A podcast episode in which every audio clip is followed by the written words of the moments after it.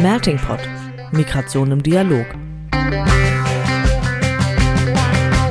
Der Podcast des Nachwuchsnetzwerks des Interdisziplinären Zentrums für Integrations- und Migrationsforschung an der Universität Duisburg-Essen.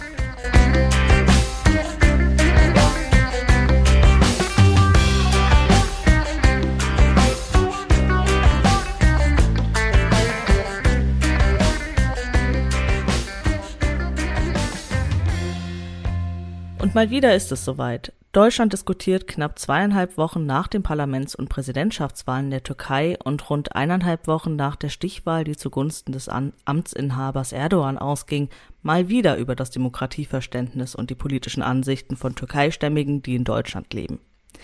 Auch wir greifen aus gegebenem Anlass dieses Thema auf, sprechen aber auch über die Kulturpolitik der AKP und über Musik.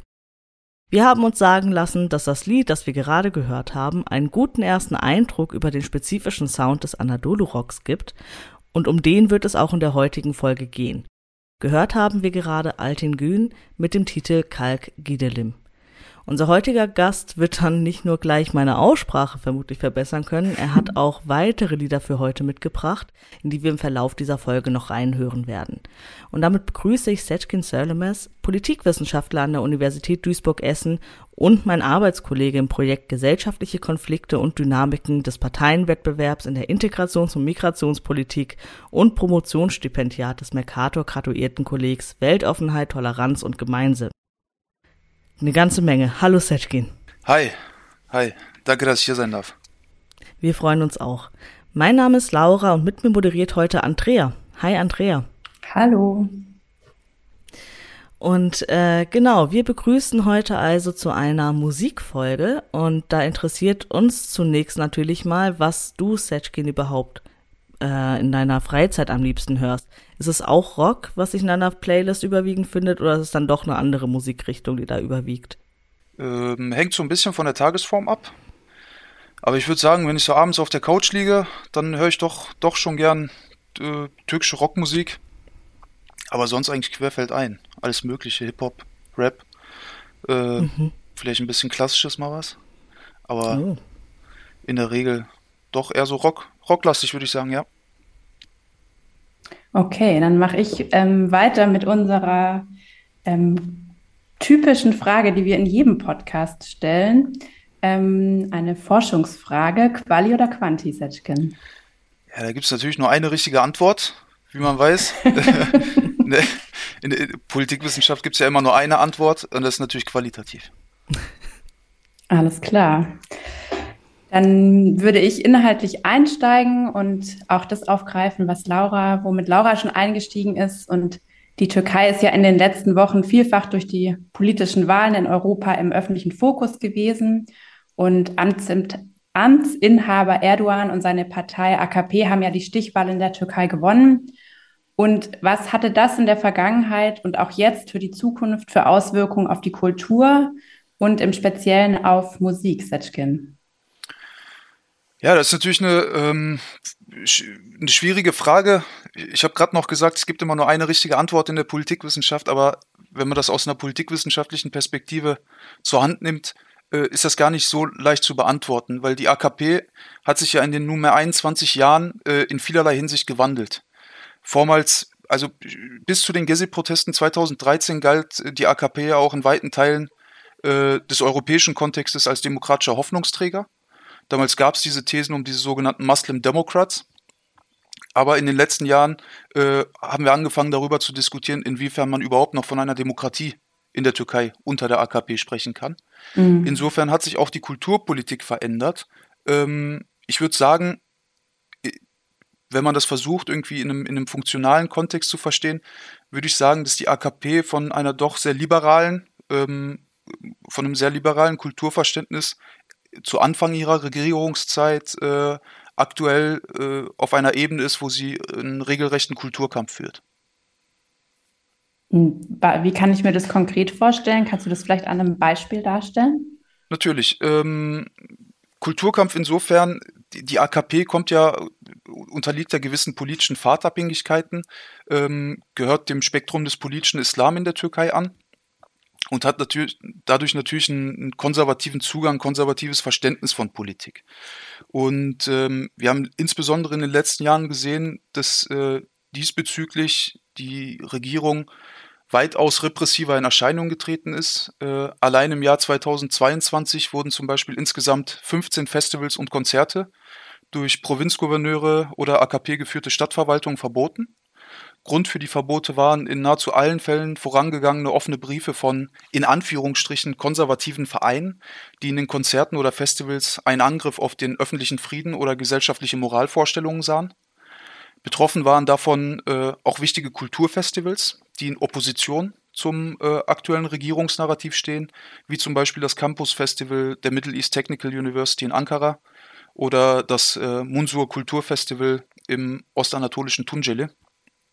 Und dieser, dieser, ähm, dieses aktive Vorgehen gegen Festivals und eine Kunst- und Kulturszene, die im Widerspruch äh, zur AKP und äh, zu deren selbst ähm, zu deren Werten steht, äh, zeigt natürlich, ähm, dass, sich der, dass sich der Zugang der AKP ähm, auf das Feld der Kulturpolitik maßgeblich verändert hat. Und kannst du auch sagen, was das schon für Auswirkungen hat auf die Menschen in Bezug auf Musik? Also trägt das sozusagen auch Früchte und sehen die Menschen irgendwie Kultur und Musik anders?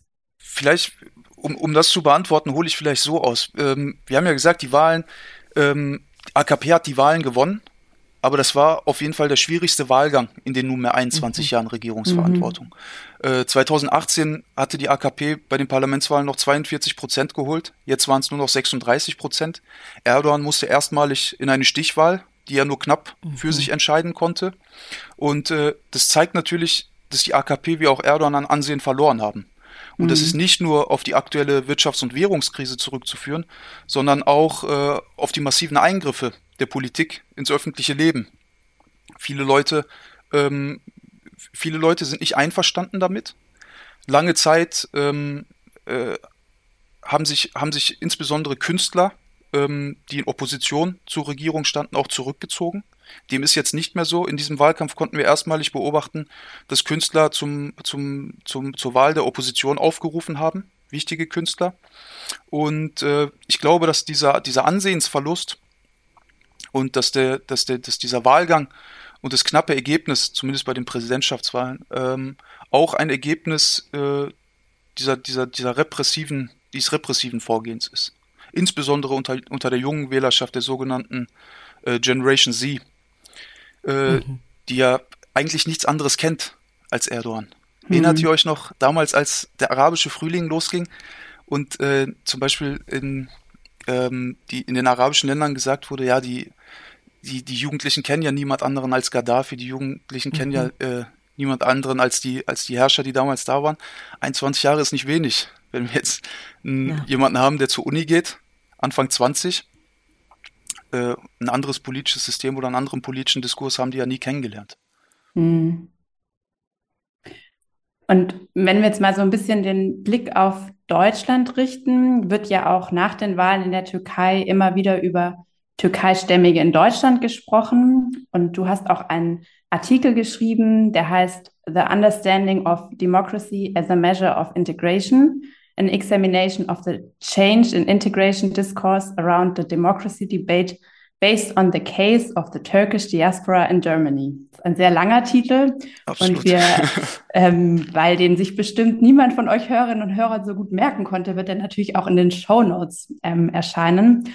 Und in diesem Artikel schreibst du darüber, wie eben der deutsche Integrationsdiskurs das Demokratieverständnis Türkei türkeistämmiger behandelt. Und dieses Thema wird ja auch insbesondere nach den Wahlen in der Türkei auch immer wieder aufgegriffen, wenn man sich die, eben die Wählerinnenschaft in Deutschland anschaut. Kannst du uns dazu noch was sagen? Das erneut, das ist natürlich ein kniffliges Thema. Also wir haben mhm. äh, der öffentliche Umgang mit dieser Thematik in Deutschland ähm, da wird gerne mal die Ebene der Außen- und Innenpolitik zu Ungunsten äh, der hier lebenden Türkeistämmigen zusammengeführt. Und ähm, so war bereits bei den, äh, bei den Auslandswahlen zuvor, seit 2015, ähm, zu beobachten, dass in der öffentlichen Debattenführung Türkeistämmige teilweise nicht nur als eine homogene Masse behandelt werden, mhm. sondern die Ergebnisse zugunsten der AKP äh, auch für die Unterstellung einer pauschalen Demokratieunfähigkeit der türkeistämmigen Community herangezogen worden sind. Aktuell scheinen sich diese Narrative zu wiederholen, denn ja, ähm, in Deutschland wurde mehrheitlich AKP gewählt. So hat Erdogan in der Stichwahl, also im zweiten Wahlgang, ähm, 67,4 Prozent mhm. der Stimmen für sich geholt. Ähm, das sind zunächst einmal die Zahlen, die in den Medien großflächig kommuniziert werden, an denen sich auch Politikerinnen und Politiker dann äh, bedienen. Man muss aber auch sehen, dass von den insgesamt 3,5 Millionen in Deutschland ansässigen Türkeistämmigen nur 1,5 Millionen stimmberechtigt waren und mhm. dass die Wahlbeteiligung erneut im Bereich der 50-Prozent-Marke lag. Also einmal diese Ebene, dass man das relativieren muss natürlich. Mhm. Hinzu kommt dann, ähm, dass in der deutschen Medienberichterstattung, aber auch in der politischen Diskursführung die massive Auslandswahlkampagne der AKP kaum thematisiert wird. So hat die Regierungspartei wie auch in den Wahlen zuvor ein großes Mobilisierungspotenzial an den Tag gelegt. Es wurden nahezu täglich kostenlose Busfahrten zu den Konsulaten, wo die Stimmabgabe stattfand, organisiert, mhm. angeboten. Es wurden viel mit Moscheevereinen zusammengearbeitet, äh, was auch nicht unproblematisch ist und innerhalb der Community kontrovers diskutiert wurde. Äh, und somit hat man genau die konservativen Wählerschichten erreicht, die auch in der Türkei den Wahlsieg der AKP in den letzten Jahren garantiert haben dass der deutsche Diskurs die community-internen Dynamiken samt den hiesigen politischen Debatten innerhalb der Community äh, nicht sieht oder nicht sehen will, unterstreicht eigentlich, wie selektiv Prozesse der öffentlichen Wahrnehmung funktionieren. Da wären wir wieder auf dieser quali-politischen Theoriediskussion. Aber wenn man so will, erscheint es damit weitaus einfacher, türkeistämmige Menschen als eine pauschal herkunftsorientierte und vor allem fremde Gruppe zu konstruieren. Sprich, bisherige äh, Negativnarrative fortzuführen, anstatt der konkreten Motivation für die Stimmabgabe nachzugehen. Ähm, dabei weisen verschiedene Arbeiten darauf hin, dass zum Beispiel persönliche Diskriminierungserfahrungen durchaus einen Einfluss auf Wählerpräferenzen besitzen können. Ähm, so zumindest ein, ein aktueller Befund aus dem aktuellen DCM Working Paper zur Türkei. Mhm. Sei nochmal darauf verwiesen. Äh, da hat man, da haben die Kollegen das am Beispiel, die Kollegin äh, am Beispiel von Berlin mal erarbeitet aber auch natürlich die, ähm, also logisch schließt das natürlich an die Ausführung aus meinem Artikel, den du gerade erwähnt hast, mit diesem klobigen Namen an. äh, da sieht man, dass in der aktuellen politischen und vor allem integrationspolitischen Diskursführung es weniger darum geht, die Gründe für die Wahlergebnisse zu hinterfragen, als vielmehr um die Aufrechterhaltung bereits vorhandener äh, konstruktiver Fremdheitsmuster. Ähm, und in der, da spielen halt pauschale Vorwürfe wie Demokratieunfähigkeit, was ja von einigen Wissenschaftlern auch geäußert worden ist, mhm. ähm, oder der Vorwurf, dass die Menschen hier eine Autokratie, willentlich eine Autokratie unterstützen würden, wird da mal locker aus dem Ärmel geschüttelt. Das klingt alles natürlich absurd, also diese, diese Vorwürfe oder diese Konstrukte klingen natürlich absurd, wenn man sich vor Augen führt, dass auf der anderen Seite ähm, die, ähm, die EU, aber auch Deutschland ein großes Interesse daran haben, dass der Flüchtlingsdeal mit der Türkei zum Beispiel aufrechterhalten mhm. wird. Und ähm, das ist auch diese verschiedenen Ebenen der Politik, ähm, dass man hier einer, einer Minderheit, einer nicht autochthonen Bevölkerungsgruppe was an den Kopf werfen kann, pauschal, aber mhm. auf der Ebene der Außenpolitik zum Beispiel ähm, Kooperation mhm. betreibt. Mhm. Du hast ja auch gesagt, dass ähm, es ja unter der AKP auch einige Konzertverbote beispielsweise gab. Und ähm, im Vorgespräch hast du ja auch erwähnt, dass ähm, aus den Reihen der Opposition werden ja wieder dann Forderungen nach mehr Kunstfreiheit ähm, wieder deutlich. Ich kenne das beispielsweise vom, äh, vom ESC, wenn ich an Mus Musik denke. Die Türkei ist jetzt seit einigen Jahren nicht mehr dabei und da gab es Forderungen aus der Opposition heraus, die Türkei doch wieder an dem Wettbewerb mit äh, teilnehmen zu lassen. Aber das sind ja nicht die Hauptwahlkampfthemen, ähm, die halt wichtig sind im Wahlkampf, nehme ich an. Nee, sind, sind es nicht, aber man, ich glaube, ich glaub, man muss das, ich, ich habe das auch in vorangegangenen Analysen, habe ich das auch immer wieder erwähnt. Ein Vorteil, den die Opposition hatte, war, dass, ähm, also der große Vorteil der Opposition, zumindest auf diskursiver Ebene, war, ähm, dass sie die, dass sie, dass sie diese offensichtliche, offensichtliche, ähm, die offensichtlich repressiven Maßnahmen der AKP offen kritisieren konnten. Und dabei konnten sie insbesondere, äh, insbesondere Jugendliche adressieren. Und das haben die auch sehr erfolgreich gemacht. Die haben gesagt, wir wollen, äh, dass, ihr, dass ihr Freiheiten habt, dass ihr Freiheiten habt, ähm, mal ins Theater zu gehen, dass die Theaterbühnen nicht geschlossen werden, dass die finanziert werden mhm. und dass das Geld nicht in den Bau von irgendwelchen, äh, irgendwelchen Palästen, ähm, die dann dem äh, Präsidialamt unterstellt werden, ähm, gesetzt werden.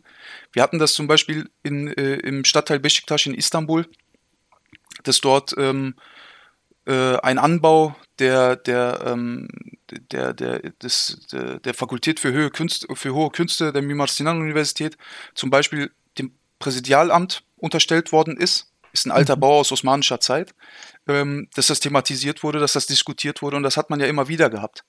Und natürlich, ähm, Kultur, mit, mit Kulturpolitik gewinnt man keine Wahlen, aber im türkischen Kontext und da muss man das auch wieder sehen, dass äh, die, die, kontextuellen Bedingungen entscheiden ja im Endeffekt, ähm, welcher, welcher, welcher Aspekt welchen Stellenwert besitzt. In der Türkei ist tradierte Volksliteratur, ist Musik, sind die musikalischen Inhalte natürlich ein, ähm, ein, ein wichtiger Wert. Und auch die AKP bedient sich ähm, dieser Werte. Erdogan hat gesiegt und das Erste, was er gemacht hat, er hat mit seinen Wählern gesungen, gemeinsam. Äh, wurde, glaube ich, auch in den deutschen Medien gezeigt. Ja. Die haben da so ein Siegeslied, ist ein Chanson, der dann gemeinsam gesungen wird. Ähm, oder es gibt auch Künstler, die, auf, die in Reihen der AKP auftreten und deren Wahlmusik komponieren oder äh, offensiv für die AKP werben. Das ist schon ein wichtiger Aspekt, kann ein Mobilisierungsfaktor sein. Mhm. Aber inwiefern der Einfluss in diesen, im, im letzten Wahlgang, im letzten Wahlprozess hatte, das da fehlt mir, glaube ich, die Expertise, um das Lässt sich vielleicht auch schwer messen. Ja, absolut. Mhm. Absolut. Das müsste man quantitativ machen, glaube ich. okay. Und das ist in dieser heutigen Folge wahrscheinlich ein Schimpfwort eher. ähm, ja.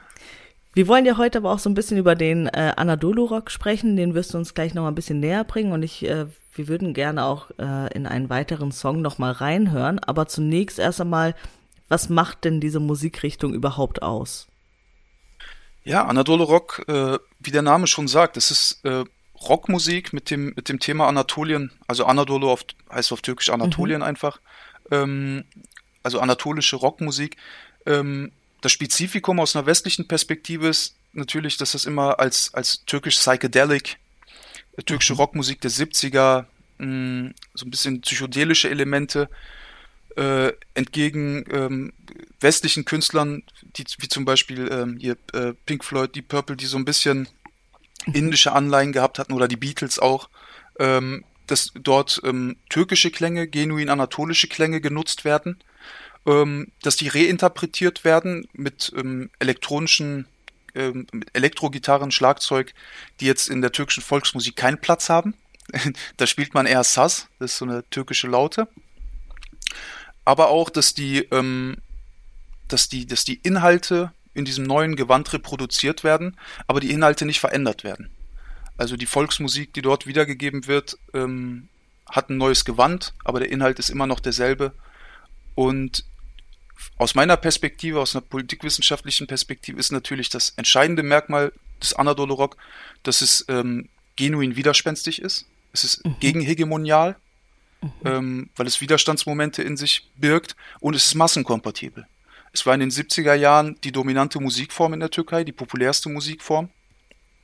Ähm, und äh, ist, eine, ist, eine, ist eine wichtige Episode, eine wichtige Periode der türkischen Musikkultur. Mhm. Dann lasst uns doch mal in einen Song reinhören.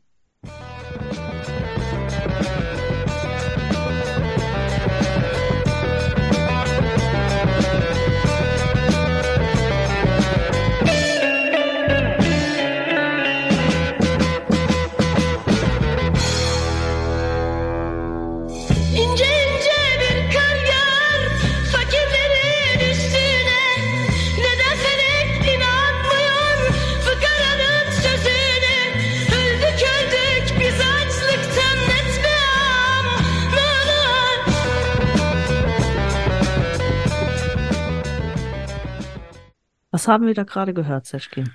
Das war Selda Bajan äh, mhm. mit dem Track Ince Ince Bir Karyar. Das ist ein ähm, Volkslied mh, mm, von Masuni Sherif. Masuni Sherif ist, glaube ich, mit einer der wichtigsten äh, Vertreter der, der, politischen Musik in der Türkei des, äh, des letzten Jahrhunderts.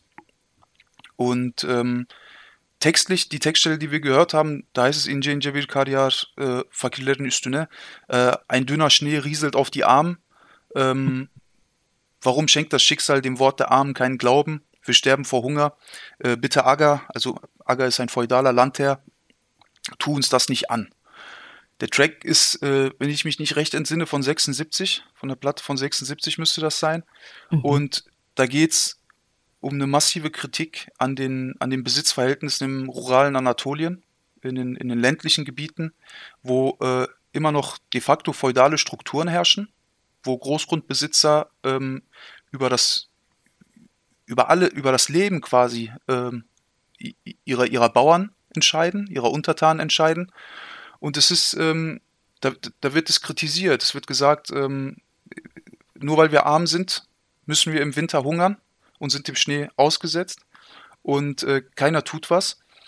Ähm, weiter im Track an anderen Stellen heißt es, ähm, was wäre denn, wenn man hier eine, Straße bauen würde? Was wäre denn, wenn man ein, eine Schule bauen würde? Würde man davon sterben? Und da wird jetzt nicht mehr nur der feudale Landherr kritisiert, sondern auch die gesamte Staatlichkeit, die ähm, diese Gebiete im, im, im, in Zentral- und Ostanatolien völlig vernachlässigt hat. Wenn ich das so ein bisschen einordnen würde, ist das dann ähm, also würde man das auch eher so in dem, in einem linken politischen Spektrum zuordnen? Absolut, absolut. Das ist ja, absolut. Ähm, okay. das ist, äh, das ist linke Protestmusik. Aber immer? ihr habt wahrscheinlich ist der auch am Rock immer links. Ja, mhm. ich, ich würde das einfach mit, mit Ja beantworten, weil ähm, es gibt, es gibt, es gibt Versuche in, im Anadolu Rock, ähm, zum Beispiel Vertreter wie Badisch Mancho, die sich später der Staatlichkeit anbiedern, auch nach dem Putsch mhm. 1980 und auch äh, honoriert werden und ähm, im Staatsfernsehen eine Stelle bekommen. Aber selbst seine Inhalte, selbst die, ähm, selbst die Tracks, die er in der, in der, in der goldenen Ära des Anadolu Rock, also so 71 bis 78, äh, produziert, publiziert, haben alle genuin link, linke Inhalte insofern, als dass sie ähm, Widerstandsmomente gegen ähm, Staatlichkeit, gegen, ähm, gegen Repression mhm. in sich vereinen.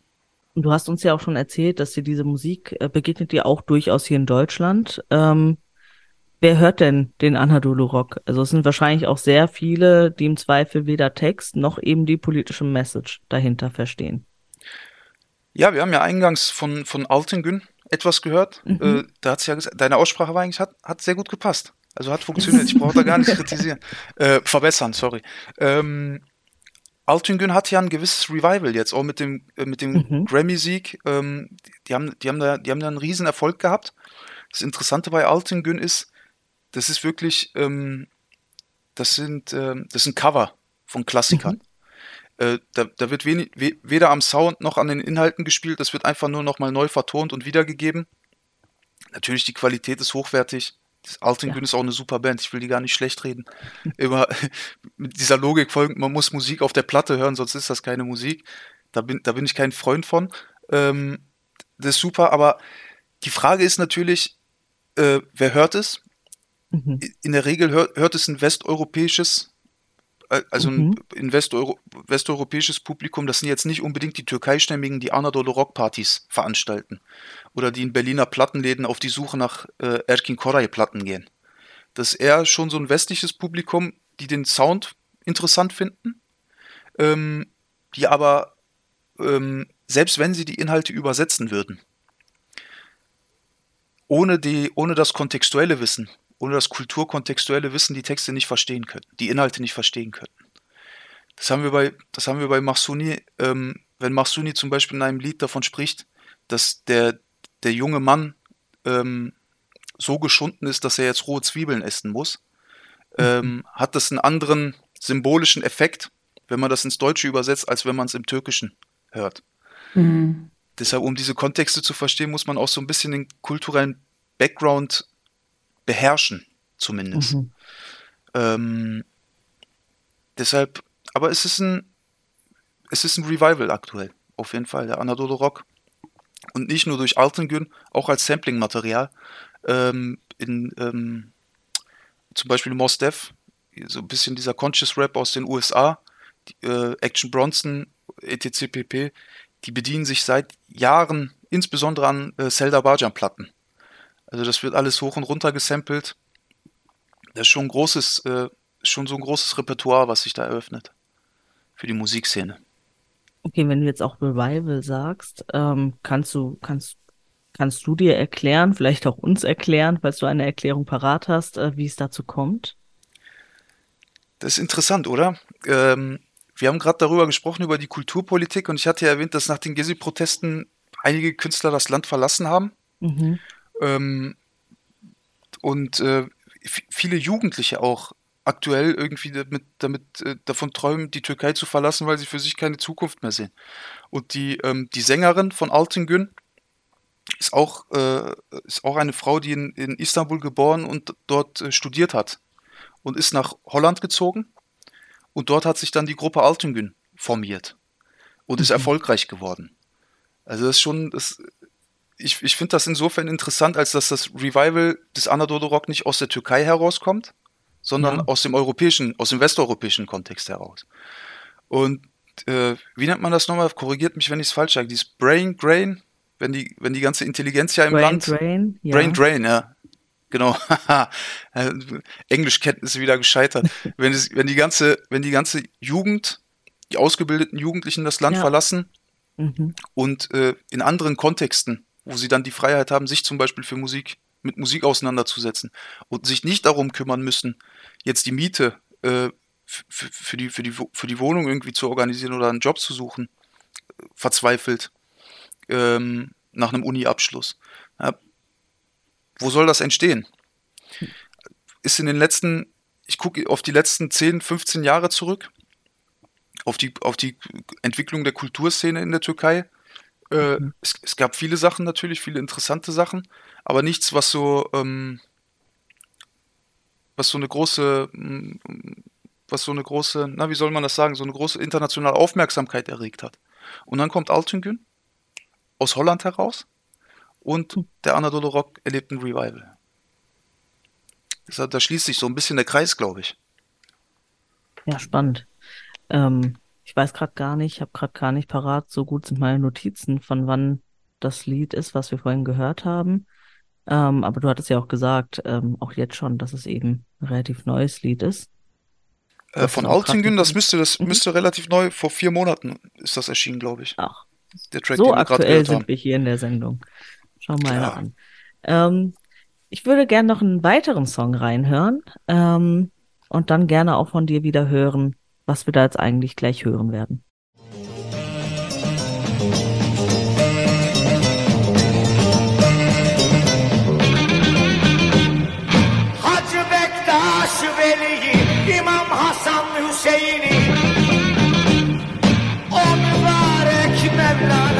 ja, in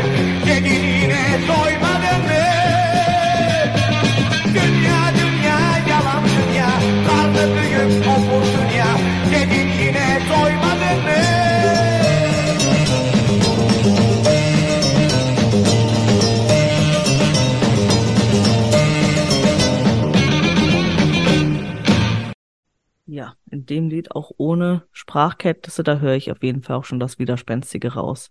Worum geht es in dem hm. Lied?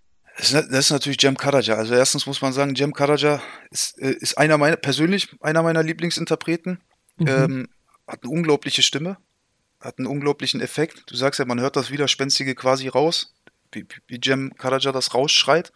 Die Übersetzung ist, äh, wird Hajibek Tashiveli ist ein ähm, ist, ein, ist eine geistige Führungsperson in Anatolien des mhm. Alevitentums, Imam Hassan Hussein, die, äh, die, ähm, die Enkelkinder des Propheten Mohammed, Söhne des, ähm, des äh, Kalifen Ali, auch eine prominente Person im Alevitentum.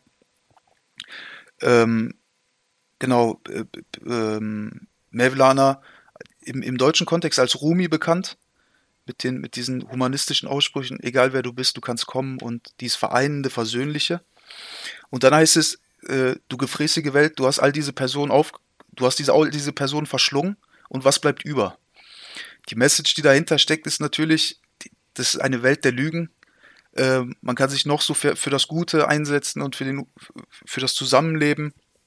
Man kann Widerstand leisten gegen Ungerechtigkeit und am Ende verschlingt einen die Welt. Äh, das muss aber nicht missverstanden werden als etwas, äh, was Hoffnungslosigkeit ähm, propagiert, mhm. sondern eigentlich steckt da eine Hoffnung hinter.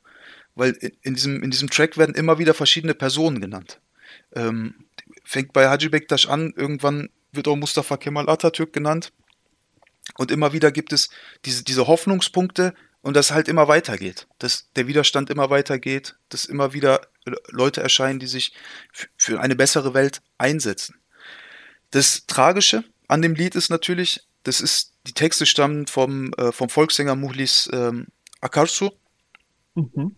Und der ist beim Brandanschlag von Sivas 1993 äh, getötet worden. Da hat ein okay. islamistischer Mob ein Kulturfestival angegriffen. Ähm, ein alevitisches Kulturfestival. Und äh, Mulis Akarsu ist äh, mit 34 weiteren Menschen in diesem, bei diesem Brandanschlag verbrannt worden und ermordet worden. Und da sieht man es auch. Mulis Akarsu hat sich mit diesen Liedern auch für ein friedliches Zusammenleben und für Gerechtigkeit mhm. eingesetzt. Und diese gefräßige Welt hat auch ihn verschlungen. Okay. Und das ist dann, ja, das gibt dann natürlich, wenn man dann auch wieder drüber nachdenkt, ähm, wenn man diesen, wenn man diese Songs dann hier hört, ohne die Texte, ohne die Message wirklich zu verstehen, ist dann nochmal was anderes, wenn man es dann doch tatsächlich versteht und ähm, auch weiß, welche, welche Geschichte auch dahinter steckt. Ähm, ich wollte nochmal drüber hinaus oder darauf hinaus, ähm, du hast ja vorhin gesagt, in den 70er Jahren war der Anadolu Rock sehr groß. Also ich weiß nicht, ob man das jetzt auch schon Mainstream nennen kann. Ähm, jetzt heutzutage äh, erleben wir so ein, so ein Revival, eine Art Comeback ähm, dieser Musikrichtung oder dieser, dieser Musik. Ähm, frage ich mich, also man kennt natürlich ein paar Beispiele von, ähm, von Bands oder von einzelnen Songs, die halt auch sehr links sind, die ich auch im Mainstream zuordnen würde, aber es ist halt immer die Frage, sind diese Lieder oder so Bands, sind die Mainstream, obwohl sie politisch sind? Oder sind sie Mainstream oder werden so gut aufgenommen, weil sie politisch sind? Hm. Ja, das ist, ich glaube, erstmal muss man diese, diese Unterscheidung treffen, wenn, wenn wir aus einem, aus einem deutschen Kontext über, über, über linke Inhalte oder linke Musik sprechen, ist das ein anderes Verständnis, wie wenn man im mhm. türkischen Kontext über linke Politik oder linke Inhalte spricht. Weil die, äh, diese, diese Cleavages, diese gesellschaftlichen Bruchlinien eine andere Qualität besitzen. Mhm. In der Türkei ist zum Beispiel, hat man eine Konfrontation ähm, auf der Ebene Zentrum-Peripherie. Also das ländliche, städtische hat eine andere Qualität als im deutschen Kontext. Oder ähm, das andere ist zum Beispiel, dass ähm, wir haben ja, ich habe ja gesagt, AKP ist ein Vertreter des politischen Islam. Das sagt die AKP ja auch selber, sagt der mhm. Staatspräsident ja auch selber. Und auf der anderen Seite haben wir zum Beispiel säkulare Kräfte, säkulare Gruppen. Das ist auch nochmal eine Verwurfslinie, die eine andere Qualität besitzt in einem, in einem, in einem türkischen Kontext. Witzige Anekdote, man, man könnte sich aktuelle linke politische Inhalte aus der Türkei anschauen aus einer deutschen Perspektive und würde sagen, das ist ja total, ähm, das, ist ja, das ist ja gar nicht progressiv. Das ist ja total mhm. rückwärtsgewandt. Könnte man machen, aber das ist halt diese Kontextabhängigkeit. Aber um auf die Frage einzugehen, was du gesagt hast, das war Mainstream natürlich, der Anadolu Rock in den 70ern, vor mhm. allem weil es auch viel in, in den Kinofilmen reproduziert worden ist und dadurch eine Aha. sehr hohe Popularität erlebt hat. Okay. Türkische Kino der 70er. Ähm, Im deutschen Kontext ich glaube, wir hatten das auch im Vorgespräch mal so angeschnitten mit äh, zum Beispiel, passt perfekt, Schrei nach Liebe, die Ärzte. Mhm. Ja. Wir hatten ja jetzt ähm, am, am letzten Wochenende war ja 30 Jahre Brandanschlag von Soling. Mhm. Da passt das ja wieder zusammen. Da, da schließt sich wieder ein Kreis. Ähm, und wir hatten ja in, in den letzten Jahren, wo, wo es so viele Angriffe auf Heime von Geflüchteten gab, dass im Radio auch immer wieder dieser Track gespielt wurde. Mhm. Wir hatten viele Fälle, wir hatten Hanau, wir hatten den Lübgemord, wir hatten viele Anschläge, wir hatten Halle mhm. und dass, dieses, dass dieser Track wieder gespielt wurde. Jetzt ist natürlich die Frage, ähm, die Ärzte schreien nach Liebe, reicht das, wenn man das jetzt im Radio einmal ein Anschlag passiert, man spielt das im Radio, man hat sich positioniert und kann sich wieder zurücklehnen? Mhm. Oder geht es darum, dass die, ähm, dass, wir spielen den Track gar nicht, aber wir haben die Message verinnerlicht? Hm. Das ist so ein bisschen dieser, dieser Trade-off, wo ich mir immer denke, klar ist das schön, wenn das im Radio gespielt wird, wenn, wenn Bands oder Musiker Stellung beziehen ähm, gegen politische Missstände, aber ähm, was ist, was, was also bis zu welchem Ausmaß? Ähm, in Deutschland, meines Wissens, ich, ich, ich sehe in, in, in, in der modernen Popmusik nichts Vergleichbares wie den Anadolu-Rock, mhm. wo diese wirklich diese genuin politischen Inhalte ähm, massenmedial ähm, oder, oder hier, um es mit Adorno zu sagen, Teil, der, Teil dieser Kulturindustrie sind. Mhm. Äh, das sehe ich nicht. Aber ähm, in der Türkei sehe ich das aktuell auch nicht. Es ist wieder den Zusammenhängen geschuldet. Die 70er Jahre sind Jahre, wo es in der Türkei das, die, die, das, äh, das Verhältnis zwischen linkem und rechtem politischen Lager relativ ausgeglichen ist. Okay. In der Tür die türkische Bevölkerung tendiert, äh, tendiert eher zur, zu einer konservativen Stimmabgabe. Ist tendenziell immer eher konservativ. Das hat was damit zu tun, dass, ähm, dass nach dem Zusammenbruch des Osmanischen Reiches ein Großteil der Bevölkerung, die in Anatolien Zuflucht fand, Vertriebene waren. Und dass die sich äh, ex, äh, insbesondere mit konservativen Kräften äh, identifiziert haben oder nationalistischen Kräften identifiziert haben und sich eine neue republikanische Identität herausgebildet hat. Das hat auch seine Gründe. Äh, und deshalb tendieren die eher zum Konservativen. Aber in den 70er Jahren hat man Leute wie Ejevit von der Republikanischen Volkspartei, die zum Beispiel mit Slogans kommen wie ähm, der Boden gehört dem, der es benutzt, das Wasser gehört dem, mhm. der es trinkt. Und das ist, das ist Bodenreform. Das ist Injen Jebir Karyal, was wir von Selda Bajan gehört haben. Und in diesem politischen Kontext, in diesem diskursiven Kontext. Und auch die Nachwehen der 68er-Bewegung, in diesen, in, diesen, äh, in diesen Nachwehen des Studentenprotestes, kann, ähm, die, ähm, kann, die, kann diese Musik Mainstream werden. In Deutschland haben wir was Vergleichbares, das hatte Andrea mal erwähnt, mit Rio Reiser, da habe ich mir auch nochmal Gedanken drum gemacht. ja, aber es wird nie massenkompatibel bis, mhm. bis, im, bis im Spätwerk der König von Deutschland kommt. Was dann auch, aber in dieser, in dieser, in dieser, in dieser neuen Welle von Popmusik, deutschsprachiger Popmusik Fuß fassen kann. Aber die alten Sachen, da wäre ich mir nicht so sicher, ob das so Mainstream ist oder nur in irgendwelchen Berliner Kellern gehört wurde.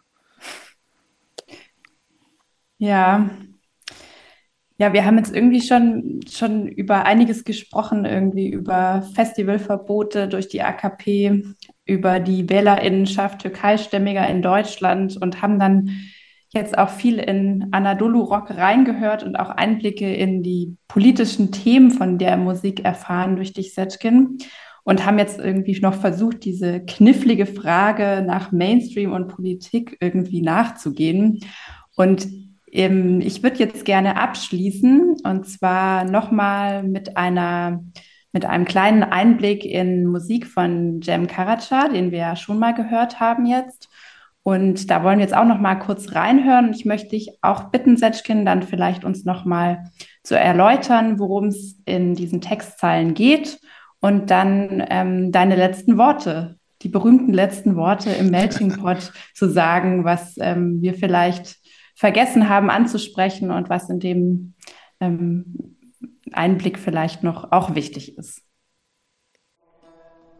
Hakkımızda devlet etmiş fermanı Hakkımızda devlet etmiş fermanı Ferman padişahın kardeş dağlar bizimdir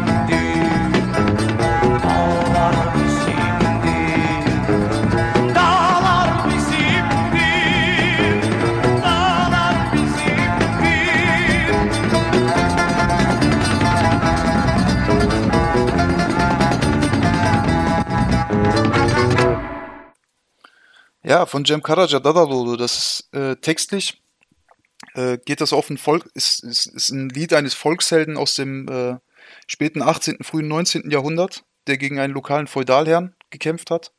Ähm, und äh, in, in, dieser Textstelle, die wir gehört haben, heißt es, ähm, unser Schwert Kirmani an unserer Teile, die Spitze unseres Speers, papapap. Aber das Zentrale, ähm, der Staat hat ein Dekret über uns erlassen, also ein Dekret, dass man vogelfrei ist. Die Dekrete dem Sultan, die Berge gehören uns. Also die können noch so viele Dekrete über uns erlassen, wir hören mit dem Widerstand nicht auf, wir sind frei in den Bergen. Und das ist eigentlich, also dieser Track ist eigentlich die Quintessenz des politisierten Anadolu-Rock der 70er Jahre.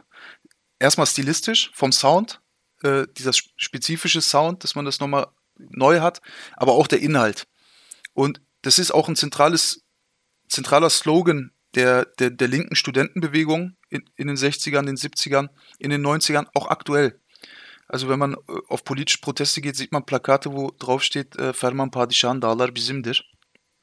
Und ähm, ähm, das, wer der Sultan, wer der, wer der Sultan ist, wem der Palast gehört, das kann man dann aus dem Kontext erschließen. Ähm, das spiegelt auch so ein bisschen wieder, ähm, der Anadolu Rock ist als, als, als, als Genre, die Entwicklung ist abgeschlossen. Das ist ein, das ist ein, das ist ein Buch, was fertig geschrieben worden ist. Mhm. Und mit dem Putsch von 1980, danach war Schluss. Danach gab es keine inhaltliche Entwicklung mehr. Aber das sind halt Klassiker. Hat halt ein riesengroßes Repertoire zurückgelassen.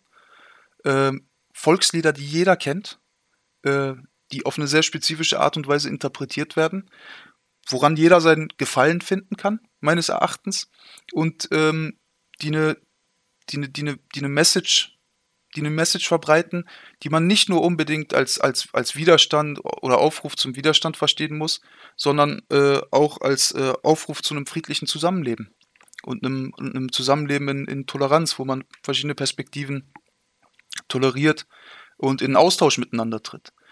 Weil was ist der Anadolu Rock denn? Das ist, äh, ähm, hat sich an westlicher Musik orientiert, ähm, hat genuin anatolische Inhalte und ist ein Hybrid. Ähm, von, der, von der Form, von der Inhalt. Und ähm, Altingün und andere, andere Bands oder andere Gruppen und die Samples zeigen uns ja, dass das nicht nur in der Türkei funktioniert, sondern auch darüber hinaus. Deshalb, ähm, man sollte das aus einer politikwissenschaftlichen Perspektive im Auge behalten. Dieses Verhältnis von Musik und Politik. Ja, vielen Dank, Setschkin, für diesen, diese tollen letzten Worte und den, den Aufruf, den die Anadolu-Musik damit verbindet.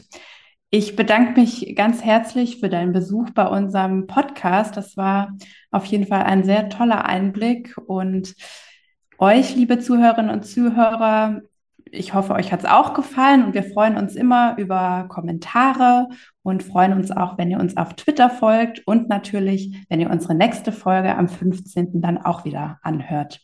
Und dir, Laura, danke fürs Mitmoderieren und tschüss. Tschüss. Tschüss.